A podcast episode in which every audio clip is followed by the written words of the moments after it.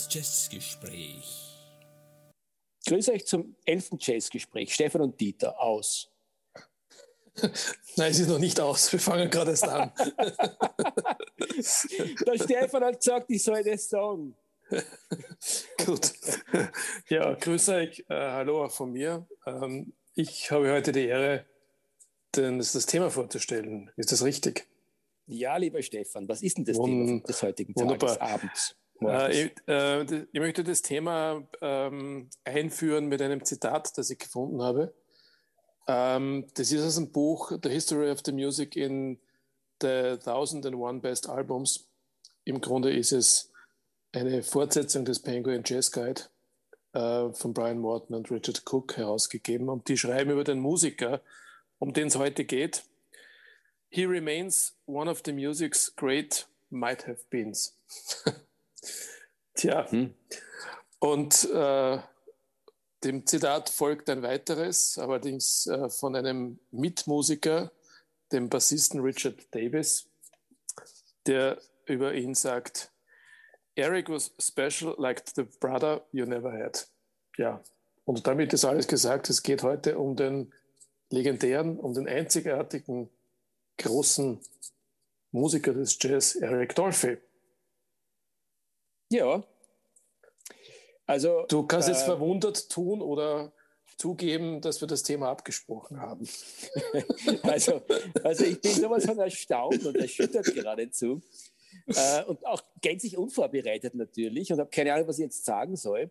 Nein, also äh, äh, Scherz beiseite. Ähm, äh, der Rektolfi ist vor allem für den Stefan eine ganz große Liebe. Und ich habe mir gedacht, bei der Vorbereitung auf den heutigen, das heutige Gespräch, ähm, das wird eine Show für den Stefan werden. Ich glaube, ich muss ihm die Show ein bisschen stehlen, weil äh, ich beim wieder reinhören in den guten alten Erik festgestellt habe, das ist wirklich einer der ganz, ganz Großen des Jazz und ähm, er hat vor allem einen, äh, ein Alleinstellungsmerkmal. Die Großen waren entweder äh, aggressiv, wie der von uns kürzlich sehr gelobte und ausgelobte Charles Mingus oder irgendwo sehr morbid, wie unser geliebter John Coltrane oder was weiß ich auch alles. Äh, äh, und der Eric Dolphy war nicht nur ein großartiger Musiker, sondern er dürfte auch als Mensch sehr, sehr normal und sehr bescheiden gewesen sein. Ja, den Eindruck hatte ich auch in der Vorbereitung jetzt wieder.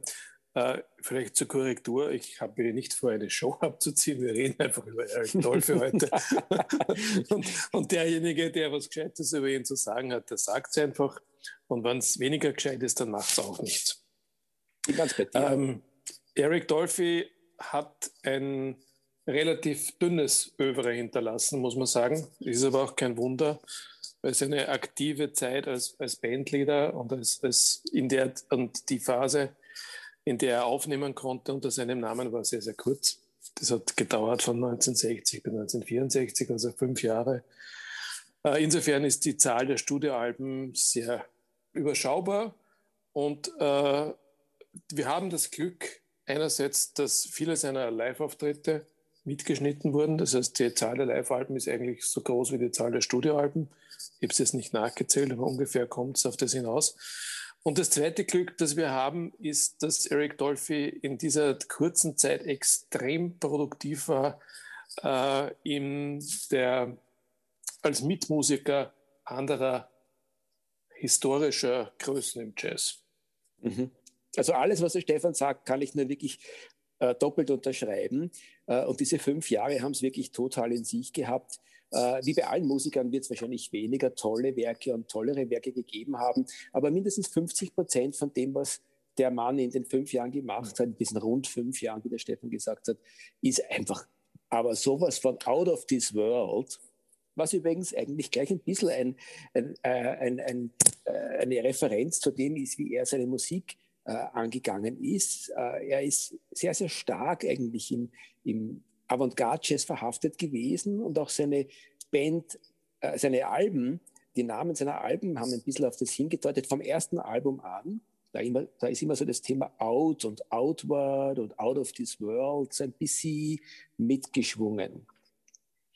Naja, ähm, um das aufzugreifen, äh, stimmt. Äh, es gibt Outward Bound, es gibt Out There, es gibt Out to Lunch. Also das Out kommt sehr, sehr oft vor.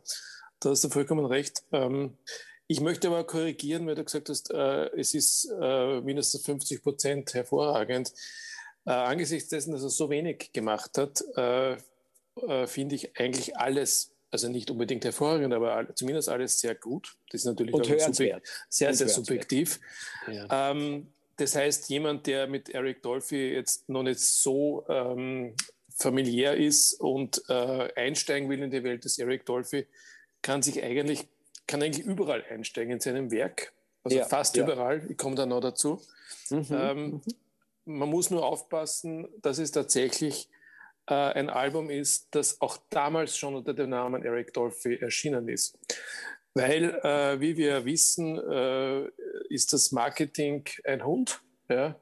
Und viele Aufnahmen, die damals unter anderen Bandleadern zurecht eben erschienen sind, werden heute unter Eric Dolphy verkauft. Einfach weil man glaubt, man kann es dann besser verkaufen als unter Ron Carter oder Chico Hamilton oder, Ron, oder Mel Weltron oder wem auch immer.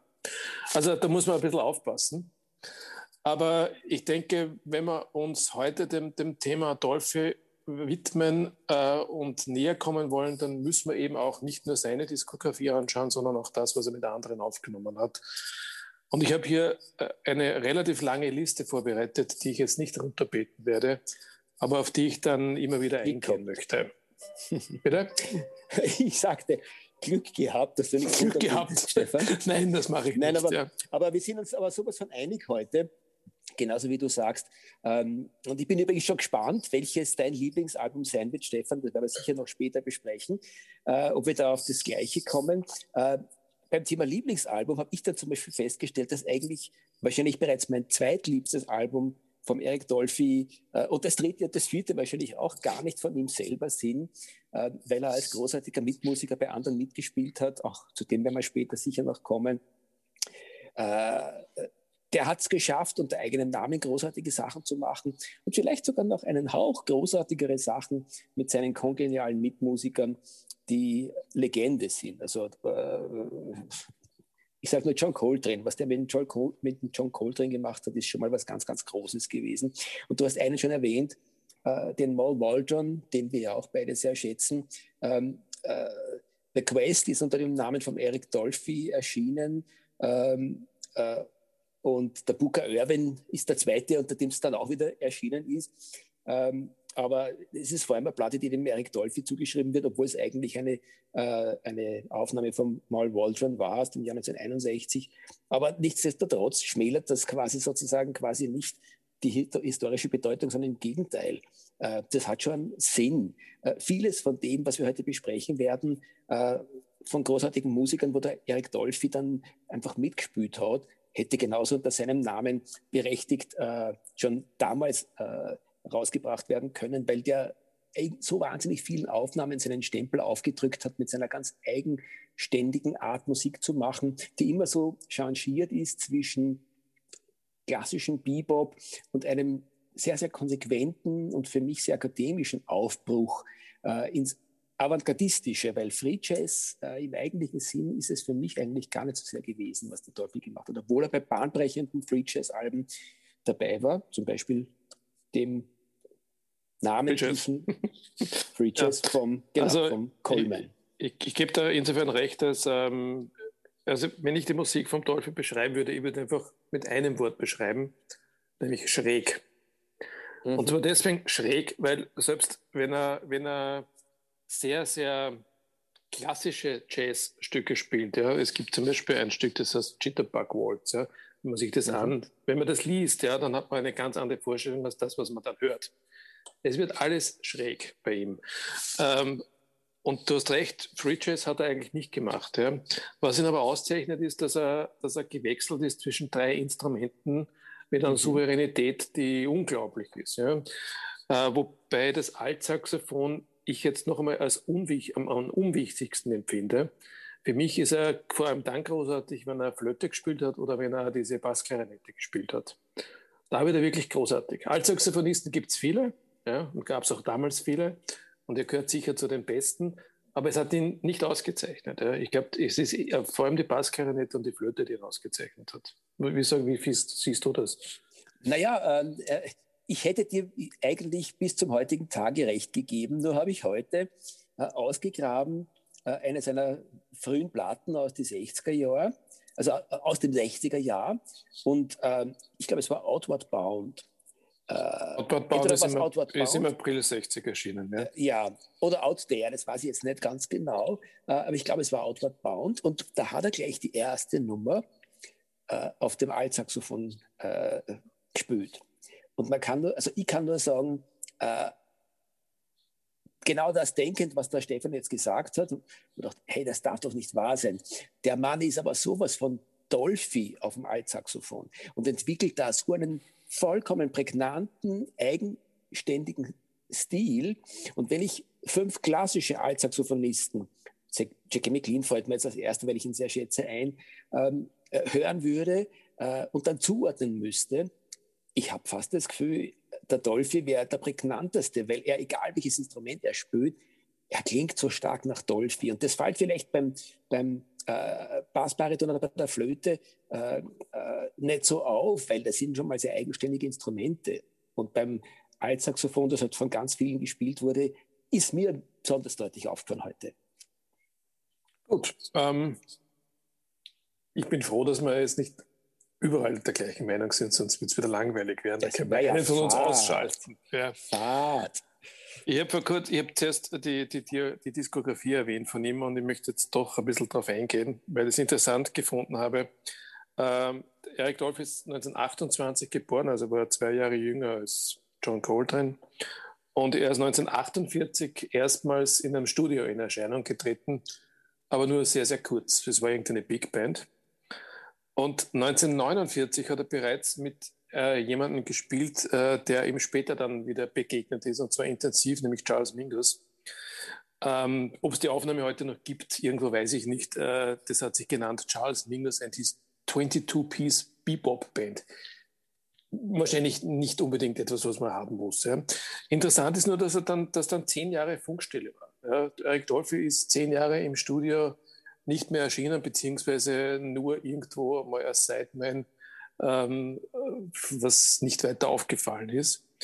Und 58, 59 war dann seine, ähm, seine, seine, Rückkehr ins Studio, äh, aber natürlich auch äh, bei Live-Konzerten, unter anderem Newbert Jazz, mit dem Chico Hamilton Quintet. Mhm. Diese Aufnahmen gibt es heute gesammelt in einer 2-CD-Box. Das ist äh, Studio Sessions. Ähm, ist nicht alles interessant, was sie damals gemacht haben, aber einiges schon. Ich weiß nicht, ob du Chico Hamilton äh, gehört hast in dieser Zeit. Also ich kenne den Chico Hamilton natürlich und schätze ihn, aber ich habe interessanterweise erst jetzt beim Beschäftigen wieder mit der Geschichte von äh, Eric Dolphy äh, gelernt, im wahrsten Sinne des Wortes, dass er mit Chico Hamilton gespielt hat. So viel zu mhm. dem Thema. Ich habe es nicht gewusst. Für mich okay. schlagt dann äh, Eric Dolphy eigentlich das erste Mal auf, wie er mit Charles Mingus anfängt zu spielen. Okay. Also ist, du kennst aber den Film ähm, Jazz an einem Sommerabend, möglicherweise. Ja, ja. Das ist eine, eine Dokumentation über das Newport Jazz Festival. Mhm. Dann kenne ich es wahrscheinlich, ja. Ja, das kennst du wahrscheinlich. Und äh, du kannst dich vielleicht erinnern an die, an die, an die, an die, die Kameraschnitte ins Publikum. Dort sitzt ganz überwiegend ein distinguiertes weißes Publikum. Die mhm. Damen mit Perlenketten und die Männer in Anzügen und hören dort in Newport, ja, in Rhode Island, glaube ich, ist es Jazz im Jahr 1958. Und auf der Bühne stand damals unter anderem äh, das äh, Chico Hamilton Quintett mit Eric Dolphy, mhm. was ich nicht wusste. Also offensichtlich, damals, wie ich den Film gesehen habe, war mir das noch kein Begriff. Und vor allem mhm. habe ich die Verbindung nicht, nicht äh, erkannt. Ja, Chico Hamilton, ähm, was ich dann noch gefunden habe, 1960 war er auf irgendeiner Aufnahme vom Sammy Davis Jr. dabei. Hm. was ich, das finde ich sehr witzig. Ja. Aber bereits im April 60 hat er eben sein erstes Album unter seinem Namen aufgenommen, Outward Bound. Und äh, also das kann man durchaus auch als Einstieg äh, nehmen, wenn man, wenn man Eric Dolphy einmal näher kennenlernen will. Äh, der großartige Freddie Hubbard an der Trompete damals, mhm. ein langjähriger Begleiter dann eigentlich und Jackie Byard am Klavier auch ein langjähriger Begleiter, soweit ich mich äh, entsinne. Und gleich einen Monat später hat dann begonnen die Aufnahme mit Charles Mingus. Zwei Alben, die ich nicht kenne. Vielleicht kennst du die Preebird und Mingus Revisited.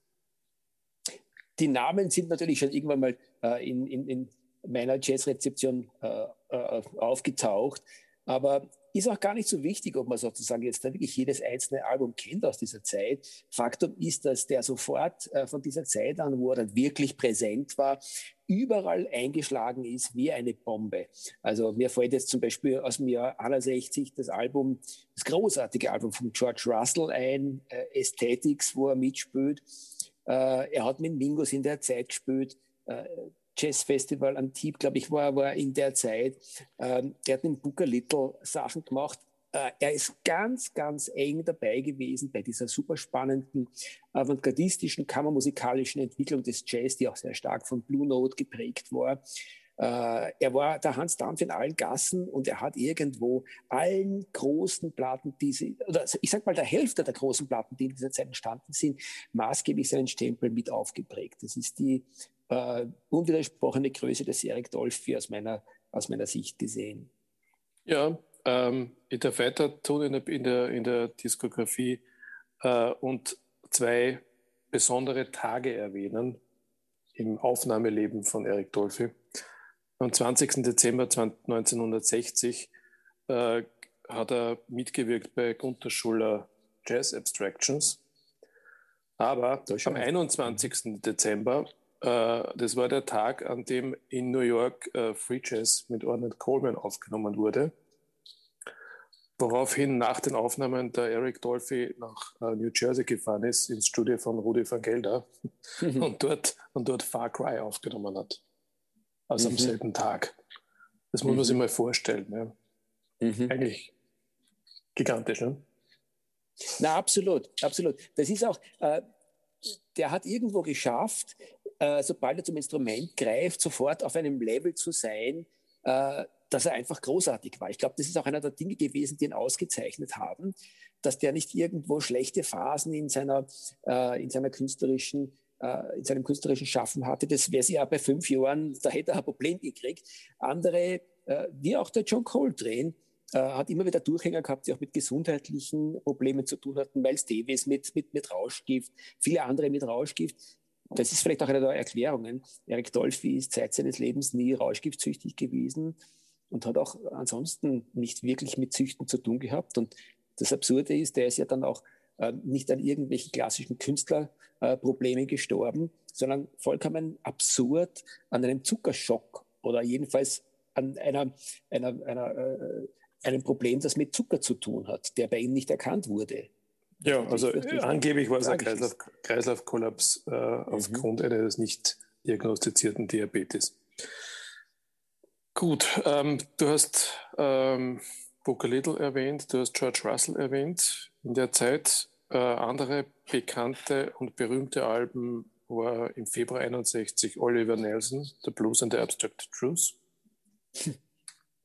Ich muss, deswegen, ähm, ich muss deswegen jetzt grinsen, weil das ist mir nicht untergekommen. Dafür ist mir natürlich einer meiner großen Lieblinge, Andrew Hill, äh, untergekommen. Der Andrew Hill hat äh, auch in dieser Zeit eigentlich seine ganz, ganz große Platte von vielen, vielen großartigen Platten gemacht, die Point of Departure. Und auch da ist der Eric Dolphy vielleicht der noch wichtigere Musiker als der großartige Andrew Hill selber. Das ist mir wieder entgangen, muss ich mhm. gestehen. Ähm, ja, und äh, wir haben ihn auch schon erwähnt, aber ich glaube, das ist jetzt ein eigenes Kapitel wert oder ein eigener Exkurs, nehmen wir es mal so.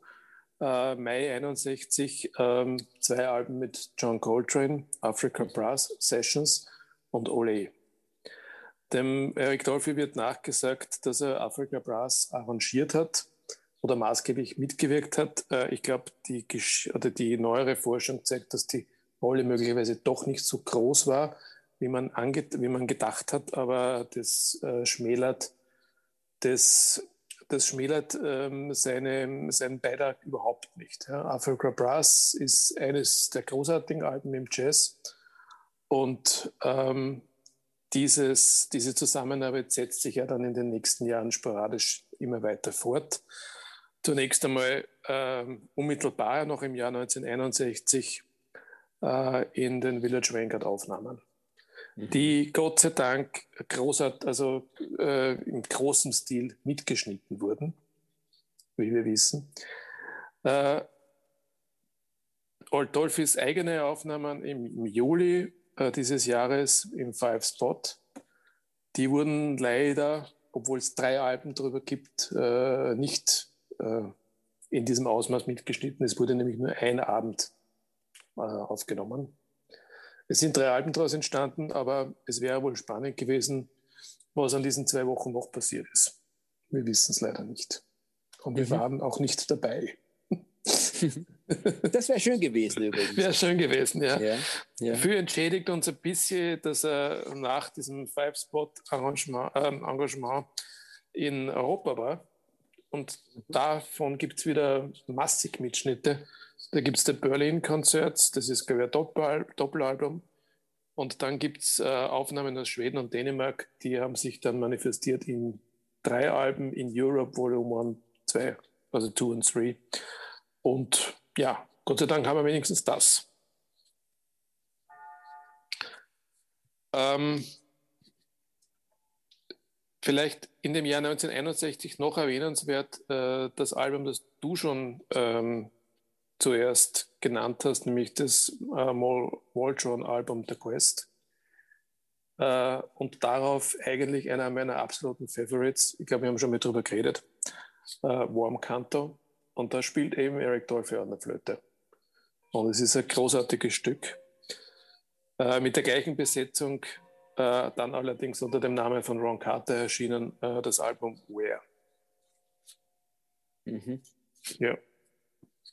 Ja, also soweit, glaube ich, das, das Jahr 61 ich meine, mich drängt mich drängt's jetzt schon, äh, einen, einen Riesensprung zu machen. Mit dem möchte ich vielleicht noch warten, aber es drängt mich so richtig äh, ins Jahr 1964. Äh, vielleicht machen wir einen noch. kurzen. Äh, na, dann warte ich noch und, und lass dich noch ein bisschen was füllen. Bis dahin, ich möchte nur äh, einfach vorweg sagen, ich glaube, dass ähm, nach den, 60, den Jahren 60 und 61 dann das äh, Jahr, wo wirklich ganz, ganz viel explodiert ist, das Jahr 1964 war. Aber Stefan, schieb noch was ein, was dir wichtig ist. Ja, ich schiebe gerne noch was ein, aber zum, vielleicht noch zum, zum November 61.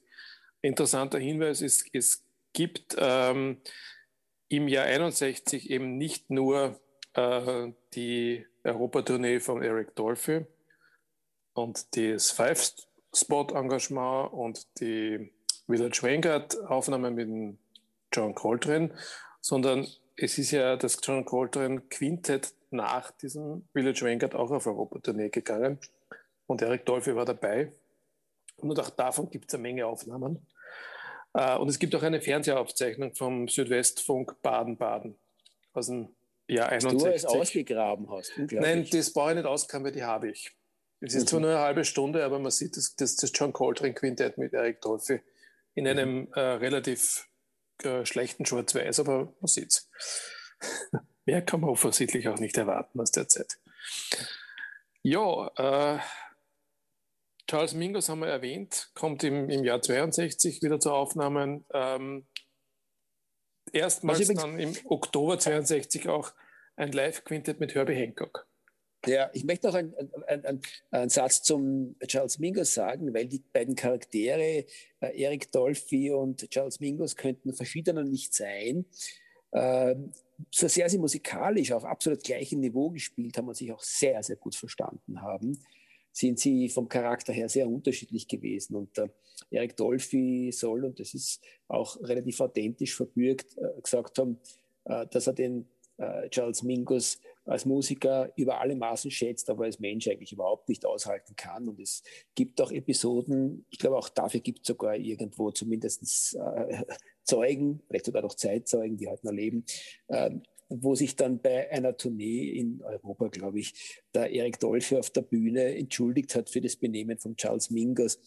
Äh, was jetzt nicht so sehr etwas über einen Charles Mingus aussagt, weil dass das ein, ein wahnsinniger, wilder, äh, faszinierender Rüppel war, das weiß man eh.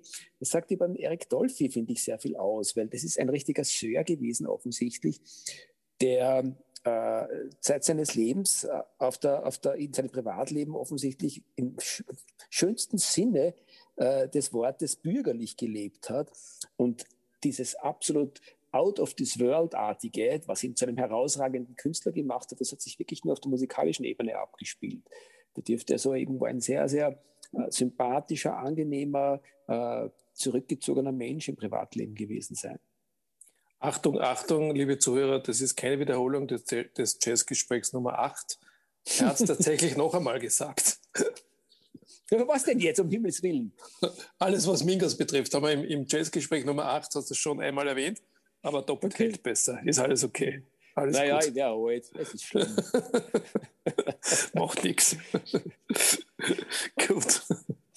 Ja, also Herbie Hancock, äh, Live-Quintett, es gibt keine Aufnahmen davon, aber es gibt dann äh, ein Jahr später oder ein halbes Jahr später, vom März 63, das sogenannte Illinois Concert. Kennst du das? Mm -mm. Nein, also Illinois Concert ist auch auf Album erschienen, Platte und CD. Und das war eine Aufnahme ähm, ähm, mit einem Brass-Ensemble und einer Big Band an der Illinois University und aber auch mit Herbie Hancock am Klavier. Äh, ist auf jeden Fall äh, hörenswert. Es ist auf Blue Note erschienen. Mhm. Na, Dieter, Dieter recherchiert gerade. Ja, na, ich muss sofort blättern. Fülle die Zeit, blättern. Die, Fülle Zeit, ja. Ähm, haben wir weitere interessante Aufnahmen aus der Zeit. Wir sind jetzt im Jahr 1963. Äh, Zusammenarbeit mit äh, Jill Evans. Ja, und wieder ein epochales Album vom September. Äh, Mingos, Mingos, Mingos, Mingos, Mingos. Also auch hier hat Eric Dolphy mitgewirkt.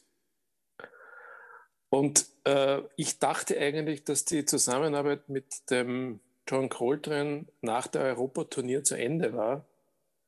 Äh, das stimmt einerseits, äh, andererseits gab es aber immer wieder Begegnungen zwischen den Zweien, die allerdings nicht äh, auf Platte dokumentiert sind. Die letzte Begegnung, die ich gefunden habe, war Live-Konzerte im November und Dezember 63. Es hat also die Zusammenarbeit, die offizielle, eigentlich beendet worden nach der Europatournee Ende 61, aber sie haben sich offensichtlich immer wieder gefunden und zumindest zu Live-Auftritten zueinander gefunden. Ja, und jetzt sind wir eigentlich ähm, noch haben wir schon, sind wir schon im Jahr 1964 angelangt, im Februar. Und äh, jetzt sind wir dort, wo du eigentlich äh, schon mit Ungeduld hin wolltest, mhm. nämlich zu Eric Dolphys wohl berühmtestem Album. Es wird auch oft gesagt, es ist sein bestes Album. Ähm, darüber können wir diskutieren. Ich würde aber auf jeden Fall sagen, es ist nicht, überhaupt nicht typisch für seine Musik, was da passiert ist auf Out to Lunch. Dieter. Ja, also das, das finde ich ganz interessant, dass du das sagst, weil äh, wenn man sich den Eric Dolphy so richtig bewusst durchhört, so geht es mir zumindest, dann muss man sagen, so prägnant seine Art zu spielen ist äh, und so erkennbar er in Wirklichkeit ist, äh, so wenig würde ich sagen, es gibt das klassische, typische, den klassischen, typischen Dolphy-Stil, äh, wenn es seine Phrasierung ist, ist Dolphy, das ist gar keine Frage, wie er das die Instrumente spielt, da erkennt man ihn schon. Aber wenn man sich seine, seine Stücke anhört, auch die Sachen, die er selbst komponiert hat, und wenn man ihn als Mitmusiker bei anderen großen Musikern hört, so geht es mir zumindest, ähm, ist es das Einzige, was, was sozusagen typisch Dolphy ist, ist, egal wo der mitspielt, kein anderer Musiker ist ihm zu groß geworden. Er ist immer mindestens ein kongenialer Mitmusiker gewesen und hat alle Platten, wo er mitgespielt hat, und das sind, wie man ja schon festgestellt hat, ganz große Werke gewesen.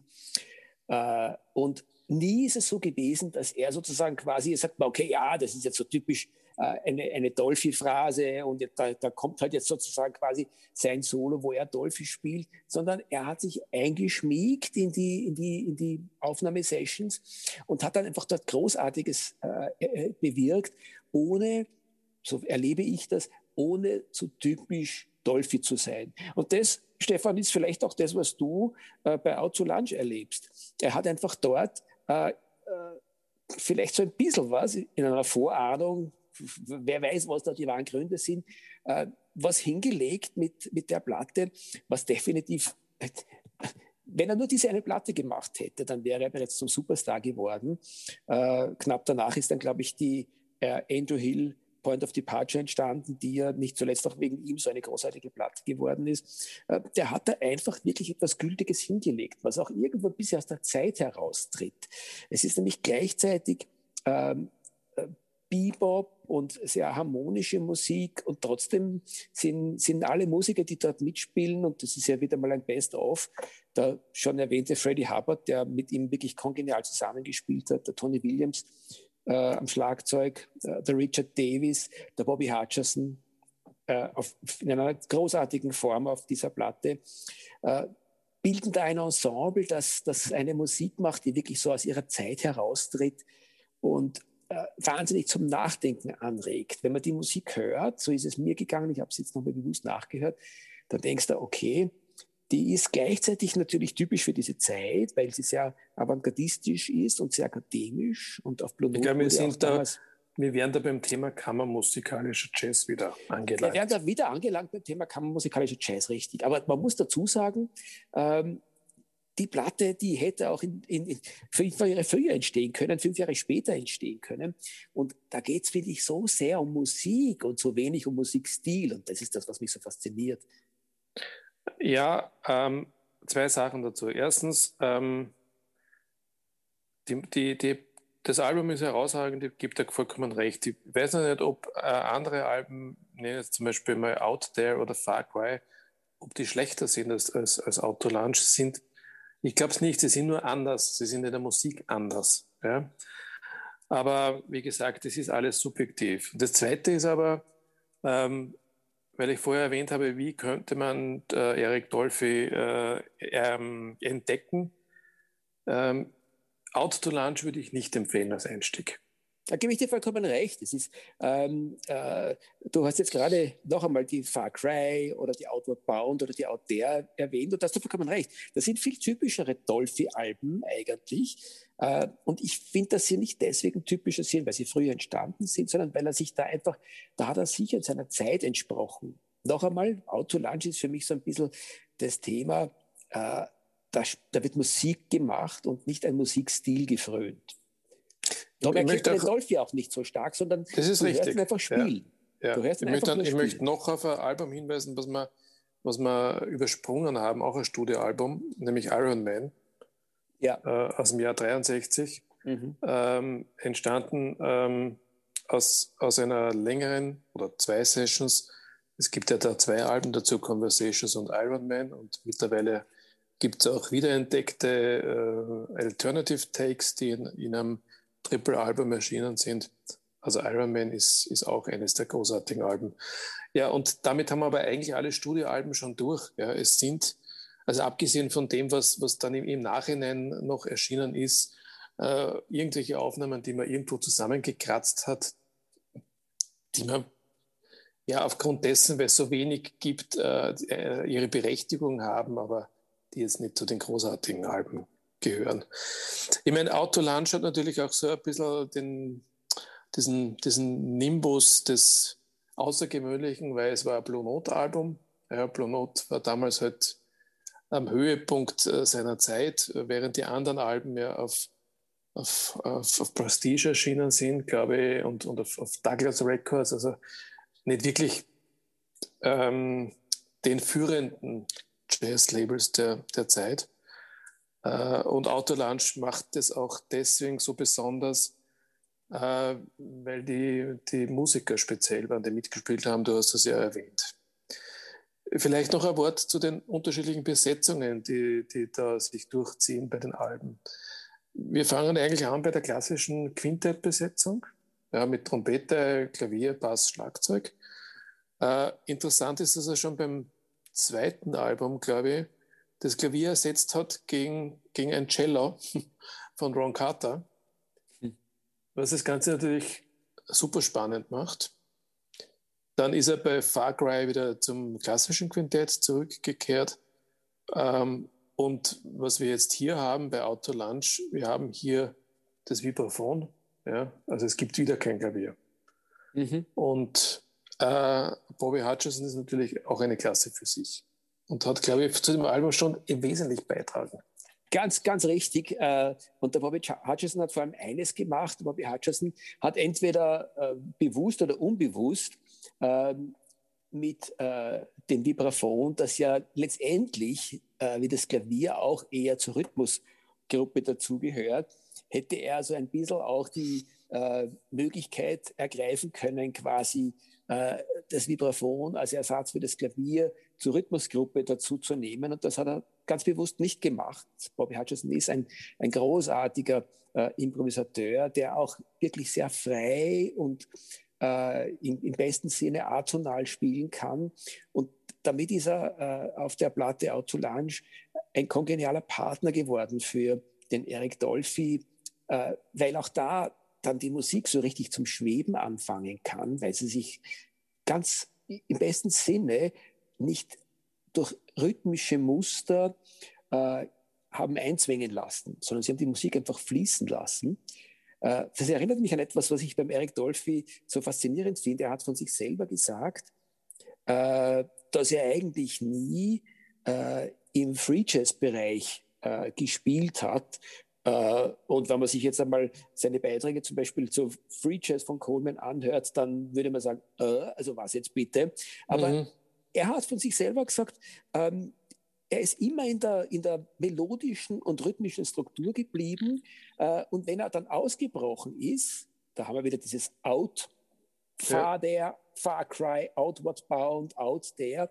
Wenn er also ausgebrochen ist, dann war das einfach nur ähm, eine, ein Weiterschreiten in einer aus seiner Sicht vollkommen äh, äh klassischen, strukturierten, äh, äh Jazzstruktur und, und, und nicht das, was wir eigentlich wahrscheinlich eher bereits als Free Jazz oder zumindest als sehr avantgardistischen Jazz erleben würden. Ja, also wir haben ja über Free Jazz schon mal geredet und sind dann selbst zu dem Schluss gekommen, dass man mit dem Begriff ähm, eher sparsam umgehen muss oder sollte und ähm, eigentlich genau definieren müsste, was man eigentlich darunter versteht.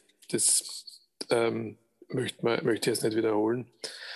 Ähm, ich gebe aber insgesamt vollkommen recht zu dem, was du gesagt hast. Was mich wundert, ist, dass nach Out, das nach Out to Lunch, ja, das ja im Februar 64 aufgenommen wurde, äh, es keine Konzert, Konzerte oder vor allem auch keine Mitschnitte gibt mit einer Band wie der. Ja, das wäre doch prädestiniert gewesen, aufzutreten. Ja, Na, das ist es passiert aber nicht. Ja. Es ist, ja, es ist ja. im Gegenteil, ein Monat später spielt er schon wieder mit dem Charles Mingus, Cornell University, eine Aufnahme, die vor kurzem entdeckt wurde und, und veröffentlicht. Dann kam es im gleichen Monat zum, zur Aufnahme von Point of Departure, Andrew Hill, hast du erwähnt. Äh, dann wieder Mingus Town Hall Konzert und dann auch, ab April auch schon wieder die ausgedehnte Europatournee, von der er, glaube ich, nicht mehr zurückgekommen ist. Ja, ja. ja.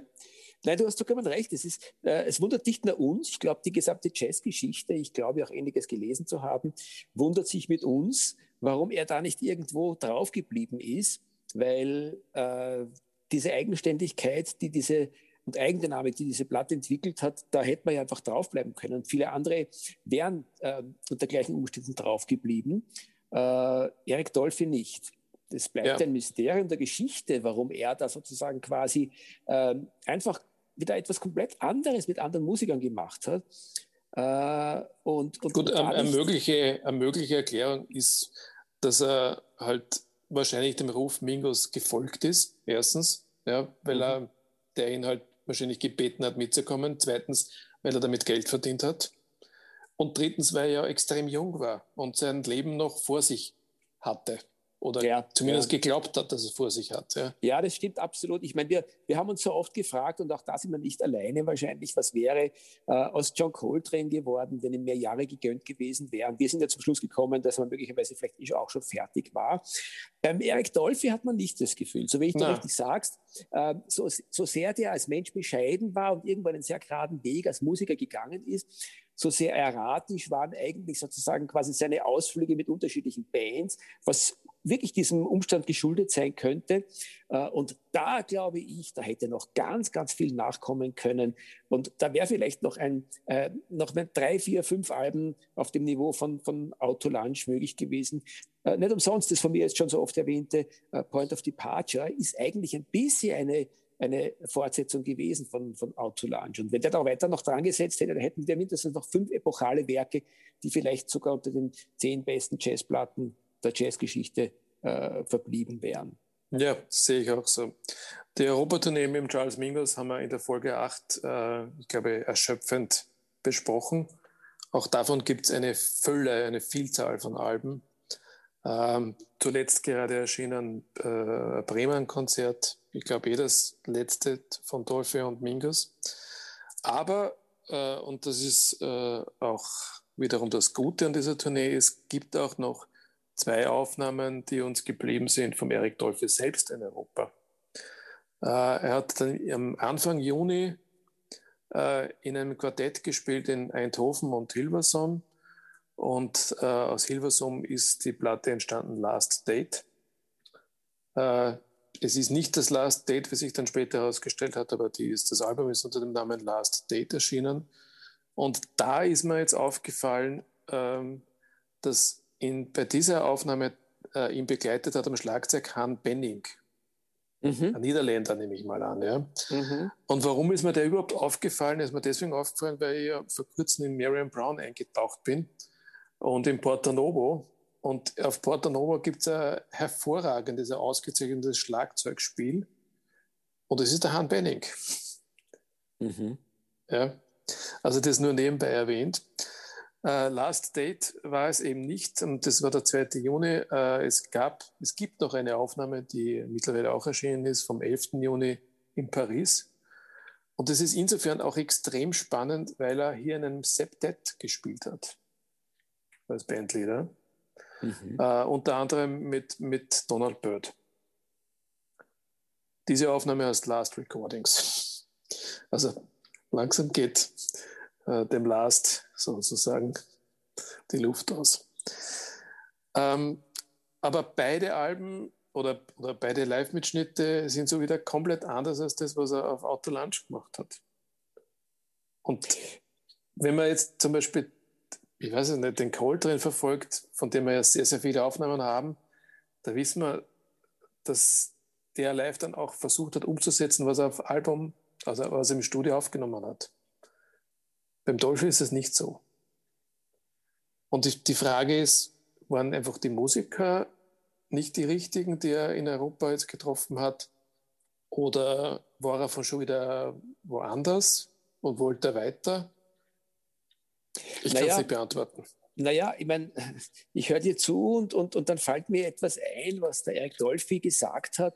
Und das ist für mich dann fast so ein bisschen was wie eine Erklärung dafür. Er soll nämlich gesagt haben, äh, habe ich als Zitat in der Jazz-Zeitung in der Deutschen gelesen, äh, Musik reflektiert alles und sie ist universell. Und das in Kombination mit dem vorher schon Gesagten, dass er von sich selber gesagt hat, dass er eigentlich immer äh, im, in, der, in, einer sehr starken Musikstruktur geblieben ist und nicht wirklich äh, avantgardistisch oder gar äh, free gespielt hätte, ähm, ist vielleicht auch ein bisschen ein, eine Antwort auf deine Gedanken, Stefan.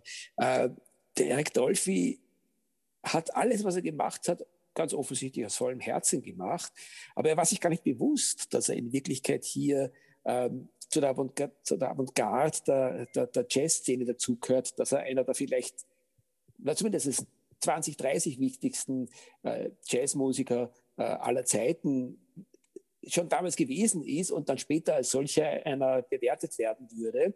Er hat einfach seine Musik gemacht und hat da offensichtlich auch wenig Wert darauf gelegt, dass das Ganze später äh, einer logischen, einer inneren Logik folgen könnte und dass sozusagen quasi seine Alben irgendwo für den Rezipienten nachvollziehbar sein könnten und dass man da sozusagen eine gewisse äh, äh, erkennen könnte, hat einfach drauf losgespielt und hat dabei Großartiges geschaffen. Ja, bis er eben im selben Monat, äh, nämlich im Juni 1964 in Berlin verstorben ist, nach einem weiteren Auftritt in Berlin. Ja, noch, nicht einmal, noch nicht mal Mitte 30, also wirklich viel zu früh. Naja, er war, 36. Er war 36. Naja, da war er knapp ja. über Mitte 30. Also er war Mitte 30. Jedenfalls ja. viel zu früh. Das viel zu früh, ja. Das ist erschreckend.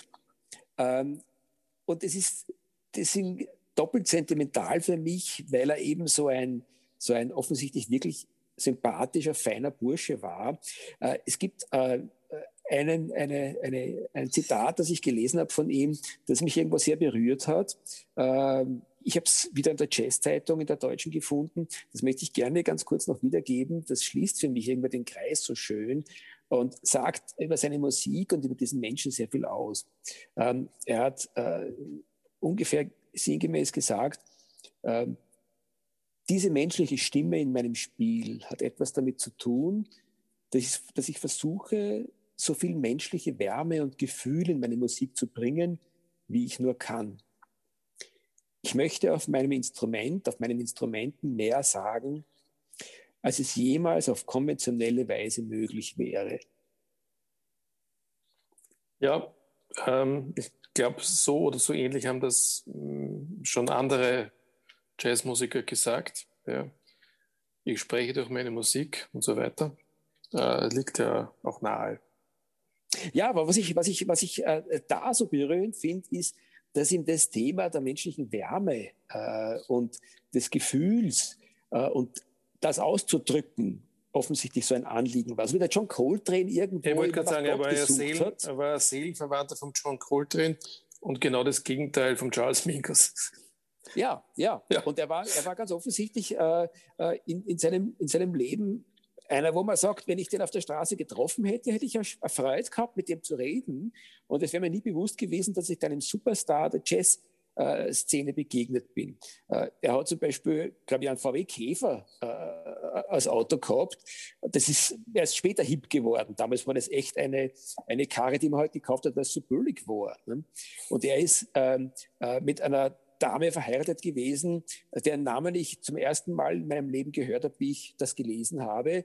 Die Mrs. oder Miss äh, Joyce Mordecai, eine New Yorkerin, von der ich glaube auch die restliche Geschichte nichts weiteres weiß, was nicht damit zu tun haben wird, dass sie unbedeutend ist, die war sicher eine großartige Frau, sondern einfach deswegen, weil sie halt äh, äh ein normales Leben mit ihm gelebt hat und er offensichtlich auch nicht sehr viel Aufhebens daraus gemacht hat weiß über sein Privatleben gar nichts. Äh, weißt du irgendwas drüber? Naja, wie gesagt, das waren die wenigen Spuren, die ich, die ich, auf die ich gestoßen bin. Ähm, alles andere, was man von ihm weiß, ist, ist die Höhepunkte seines privaten Lebens, ist, ist der Umstand, dass er, dass er Zucker gehabt hat, der nicht entdeckt wurde. Äh, alles andere ist eigentlich der Musik gewidmet gewesen. Das macht vielleicht auch den, äh, äh, den Eric Dolphy so mythisch, dass er ein Gigant in seiner Musik war und ein sympathischer, aber vollkommen bedeutungsloser Mensch, wenn es um den Alltag des Lebens gegangen ist. Ich erinnere mich daran, was wir im Mingos äh, Podcast, also im Mingos Gespräch gesagt haben, dass der, dass der Mingus einen seiner Söhne nach ihm benannt hat. Ja. ja. Und ich weiß auch, dass der, dass der John Coltrane äh, extrem viel äh, über ihn geredet hat und dass wenn man dann Zitate von John Coltrane äh, liest, die sich mit anderen Musikern beschäftigen, dass da extrem oft der Eric Dolphy vorkommt und dass da von einer ganz, ganz starken Wertschätzung äh, immer äh, die Rede ist. Also der dürfte auch wirklich äh, seine Welt beeindruckt haben und dass der äh, Charles Mingus, der Wahnsinnige, so lange Zeit mit ihm zusammen war und mit ihm so viel gemacht hat, wird nicht nur dem Gleichmut des Eric Dolphy zu verdanken sein, sondern eben auch dem, dass der Charles Mingus gewusst hat, da hat er einen großartigen und besonderen Menschen, mit dem er äh, seine unsympathische Art sozusagen teilen kann. ja, stimmt. Na gut. Ähm, ich, ich, muss ja sagen, ähm, mir ist jetzt äh, im Zuge der Vorbereitung für diesen Podcast äh, eines aufgefallen, äh, nämlich was, etwas sehr, sehr Positives, was der Podcast uns bringt, oder mir zumindest, aber ich glaube, dir geht es genauso dass man sich ähm, die Zeit nimmt, sich intensiv wieder mit jemandem zu beschäftigen, was man sonst wahrscheinlich nicht getan hätte. Also ich meine jetzt nicht dich, ich meine jetzt nicht dich, sondern den Teufel. Bin ganz, bin ganz bei dir. das ist das Positive. Das Negative, Der Podcast schlägt auf meine Geldtasche.